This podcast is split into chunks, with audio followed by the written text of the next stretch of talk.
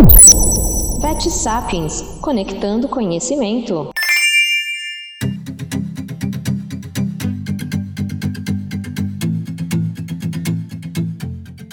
Olá, está começando mais um episódio do podcast do Vet Sapiens e temos uma novidade.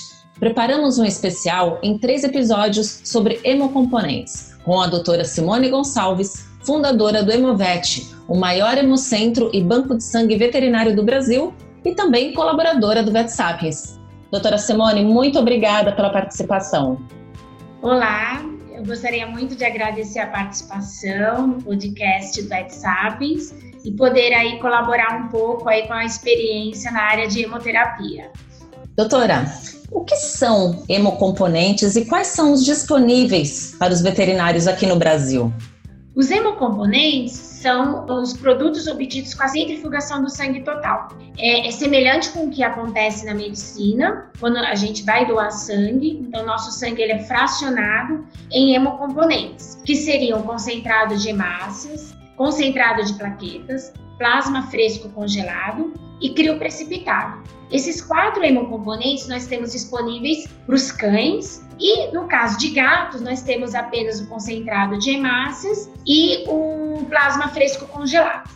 Doutora, e qual a diferença entre o sangue total fresco e o estocado?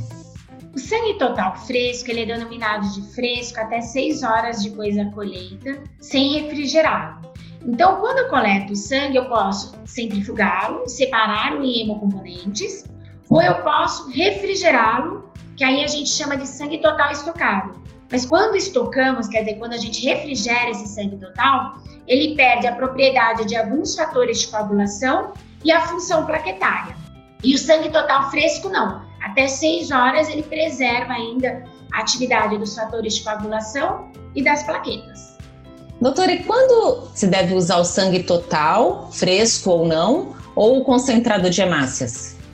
O sangue total, ele normalmente, hoje em dia, ele está em desuso, tanto na medicina já não usa mais, e na veterinária usa em algumas circunstâncias, que seriam quando o animal tem anemia por hipovolemia, perde plasma junto.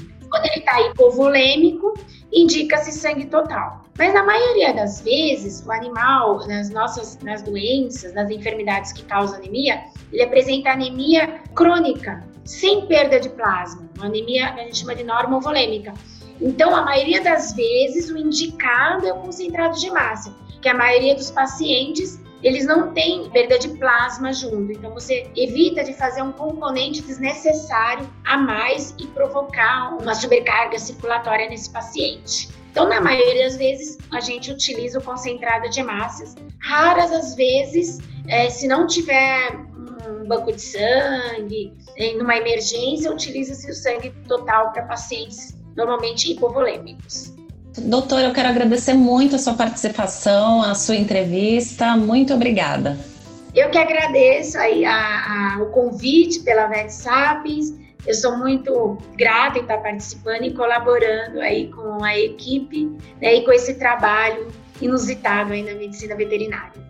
Navegue no VetSapiens e conecte o seu conhecimento com os demais participantes. Você também pode acompanhar o VetSapiens no Instagram e Facebook. No próximo episódio, a doutora Simone vai falar sobre crioprecipitados e outros componentes.